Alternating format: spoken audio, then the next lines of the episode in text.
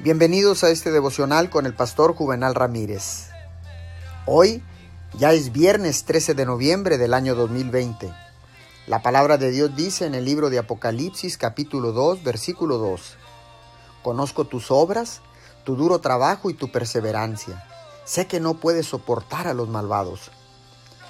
Es en cierto modo sorprendente que la iglesia en Éfeso, a pesar de haber dejado su primer amor, y tristemente disminuido en piedad y también en las cosas que forman la vida espiritual, aún así recibió mérito por su buena cualidad de no tolerar a los malvados. Al mismo tiempo, la iglesia en Pérgamo recibió una advertencia porque las creencias de algunos miembros eran piedras de tropiezo para otros.